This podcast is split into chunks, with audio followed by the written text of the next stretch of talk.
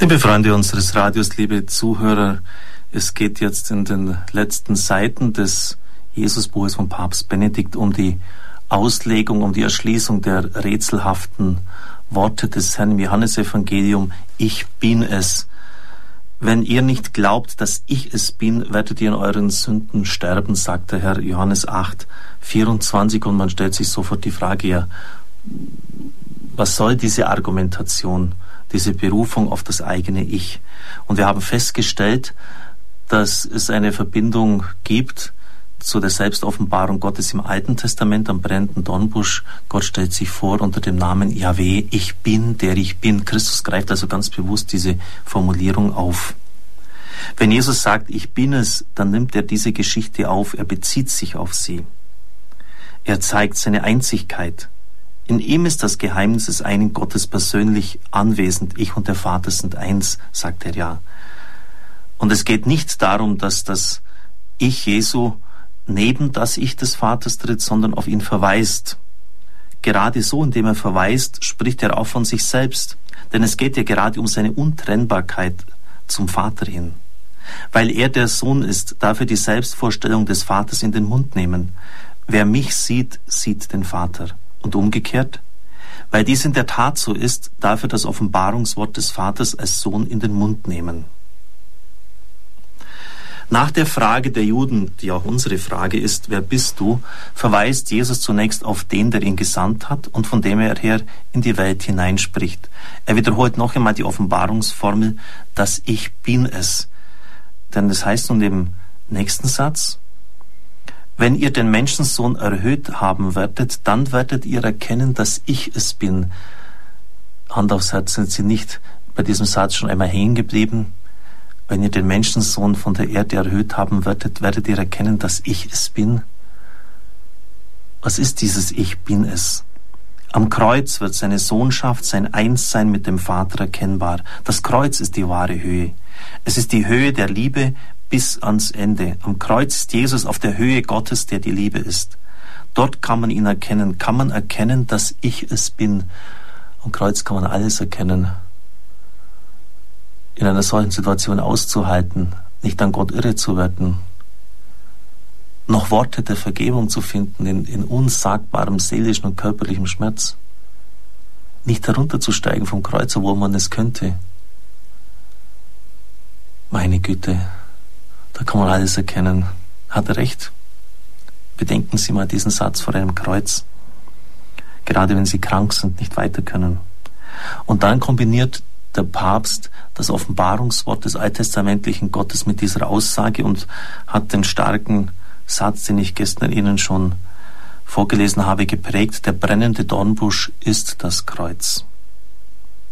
Der höchste Offenbarungsanspruch, dass ich bin es und das Kreuz Jesus sind untrennbar. Hier finden wir nicht metaphysische Spekulation, sondern hier zeigt sich Gottes Realität mitten in der Geschichte für uns. Dann werdet ihr erkennen, dass ich es bin. Wann ist dieses dann verwirklicht? Es verwirklicht sich immer in der Geschichte, beginnend am Pfingsttag, an dem einige Juden durch die Predigt des Petrus bis ins Herz getroffen waren und 3000 sich taufen lassen, und es verwirklicht sich vollends am Ende der Geschichte, von dem der Seher der geheimen Offenbarung sagt, jedes Auge wird ihn sehen, auch alle, die ihn durchbohrt haben. Und dann geht es noch einmal um das Ich bin es. Nämlich am Ende der Streitgespräche des achten Kapitels erscheint es zum dritten Mal. Immer noch steht die Frage im Raum, wer bist du? Es ist zugleich die Frage, woher kommst du? Damit kommt die Herkünftigkeit Jesu zur Sprache. Die Juden beziehen sich auf Abraham. Abraham ist unser Vater. Wir stammen nicht aus einem Ehebruch. Wir haben nur einen Vater, Gott.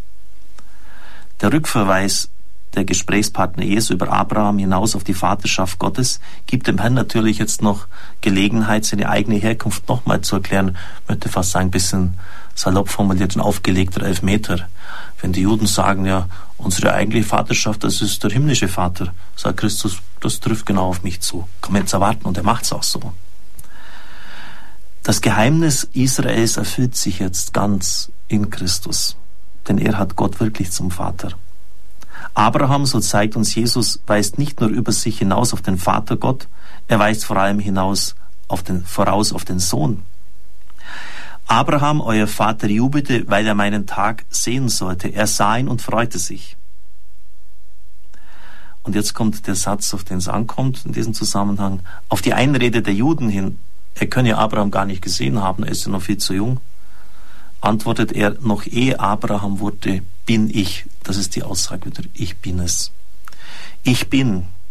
Es steht wieder geheimnisvoll aufgerichtet da, nur durch, definiert durch den Gegensatz zum Werde Abrahams.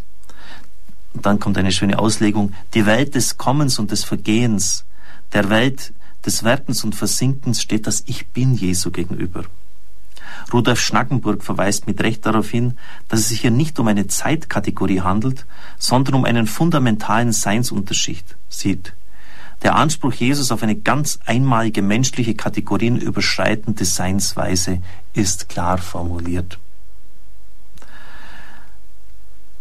Dann werden wir am Dienstag abschließen, indem wir auf den Gang Jesu, das Wandeln über das Wasser noch eingehen, denn Christus sagt, und das ist gerade so eine, eine johannäische Formulierung bei den Synoptikern, habt Mut, ich bin's, fürchtet euch nicht. Also wieder so diese Ich bin Aussage. Stefan Neubauer hat auf meine Bitte hin einen Flyer, wie man heute so neudeutsch sagt, das heißt eine DIN A4-Seite vorne und hinten bedruckt erstellt über den Neubau des Medienhauses. Habe ihn gebeten, zur Information das auch auf unsere Homepage zu setzen. Gleich auf der ersten Seite, auf der Startseite finden Sie es. Warum? Nicht, weil ich um Spenden aufrufen möchte, um dass es jetzt Sie möglichst viele Einzelne dafür geben was sollen.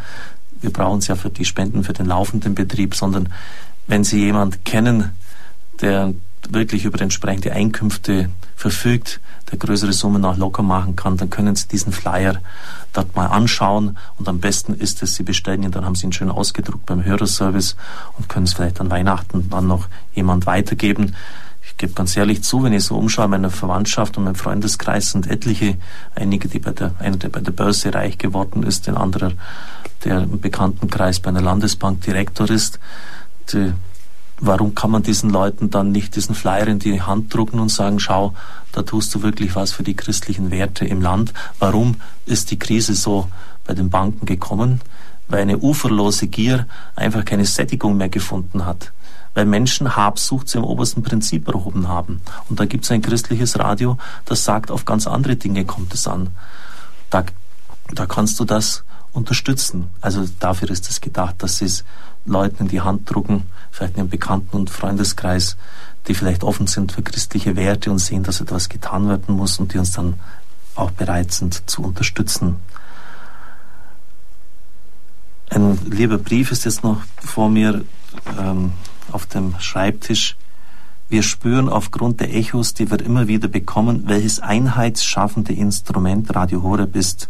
Es schafft auf einzigartige Weise, die Beter in den Häusern zusammenrufen und die Herzen in Gott zu vereinen. So schön hätte ich nicht formulieren können. Das ist die Schwesterngemeinschaft des Werkes im Kloster Talbach, die immer die Vesper vorsingen. Aber einen moralischen Appell muss ich jetzt doch noch loswerden. Es ist der 20. Dezember. Haben Sie schon gebeichtet? Wenn nicht, dann wird's aber höchste Zeit, dass Sie den Weg bereiten dem Herrn und dass Sie mal die inneren Hindernisse zur Seite räumen. Viele sagen, ich habe doch keine Schuld. Wunderbar, lauter Heilige, denke ich mir. Aber wenn ich in die Welt hinausschaue, erlebe ich genau das Gegenteil. Ich meine, dass sich dann ziemlicher Unschuldswahn breit gemacht hat.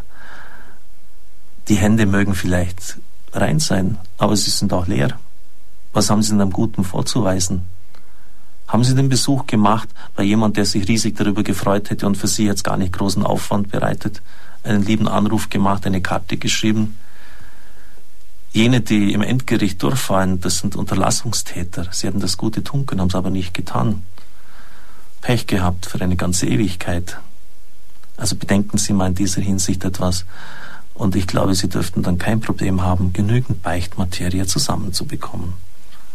Im Ernst bitte, bereiten Sie dem Herrn den Weg, Sie werden es nicht bereuen. Dazu darf ich Ihnen den Segen geben. Es segne und behüte Sie der Vater, der Sohn und der Heilige Geist. Amen. Ich wünsche Ihnen einen gesegneten Tag.